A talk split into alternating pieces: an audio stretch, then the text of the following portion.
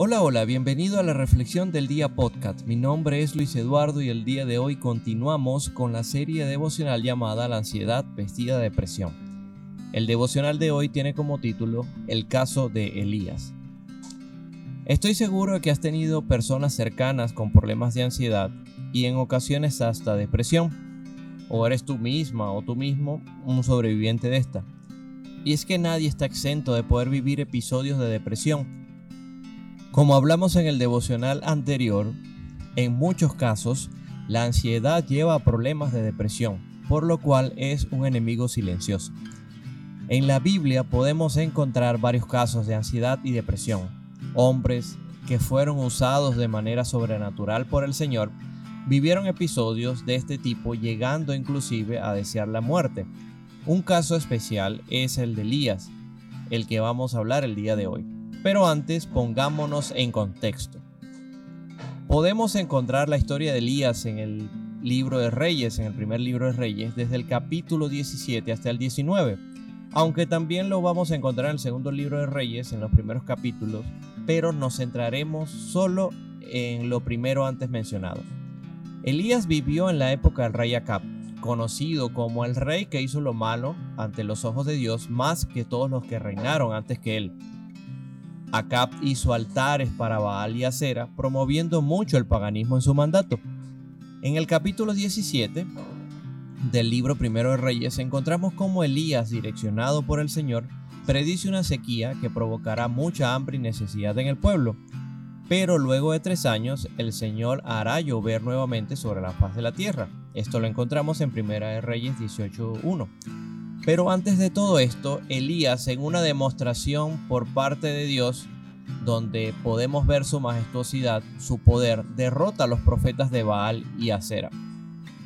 Luego de ver Elías el gran poder del Señor, el cual siempre estuvo con él y lo cuidó en todo momento, este recibe una amenaza por parte de Jezabel, esposa de Acab, y la Biblia dice que Elías tuvo miedo y huyó a otra ciudad y menciona una muestra muy desgarradora de la tensión y situación que vivió el profeta en ese momento. Primero de Reyes, Primero de Reyes 19:4 dice: Basta ya, oh Jehová, quítame la vida, pues no soy yo mejor que mis padres. Los seres humanos bajo presión pueden sentir sensaciones de incapacidad, pensamientos de muerte, culpa, bajo estado de ánimos, entre otros. En la historia de Elías podemos ver estas características. Pero ¿cómo es que un profeta eh, como Elías, luego de ver en su vida diariamente el poder de Dios, pudo llegar a este estado?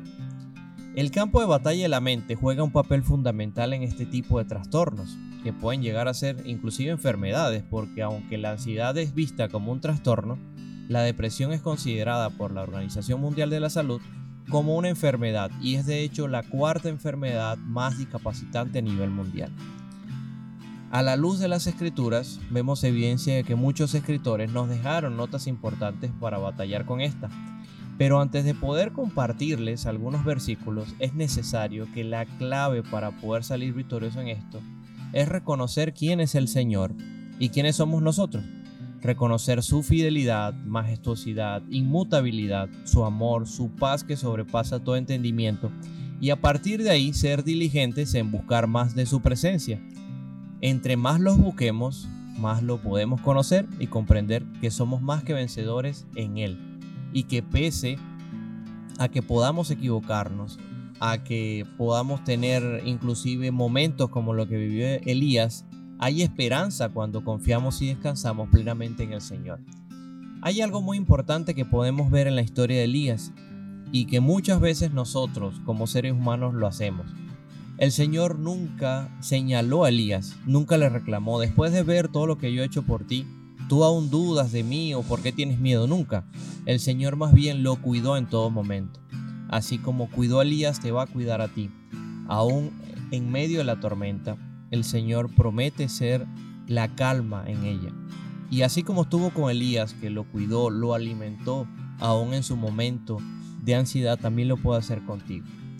Entonces, recordemos que el Señor es fiel y en medio de la tormenta Él será tu ancla en puerto seguro.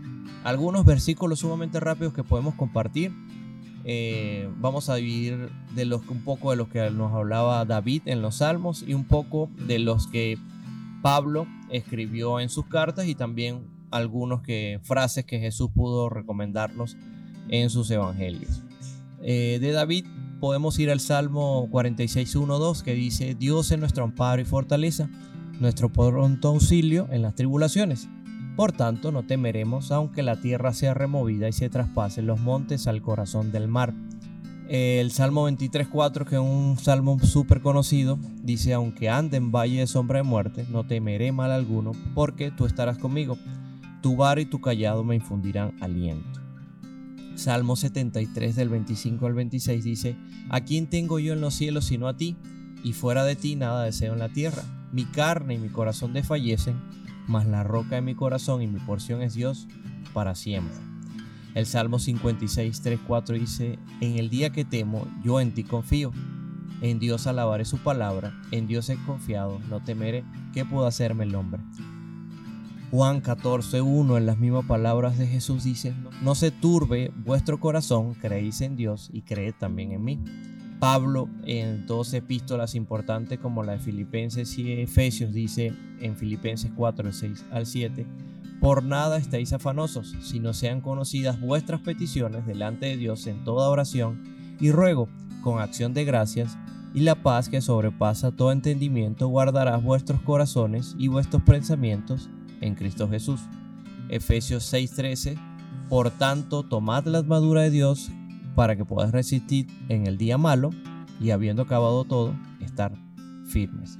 Estos son algunos versículos eh, que puedo compartir para en momentos de ansiedad tú recuerdes esa fidelidad del Señor. Pero más allá de ello, la Biblia es un libro donde en cada eh, libro que este compone eh, te recuerda que hay esperanza cuando confiamos en el poder del Señor.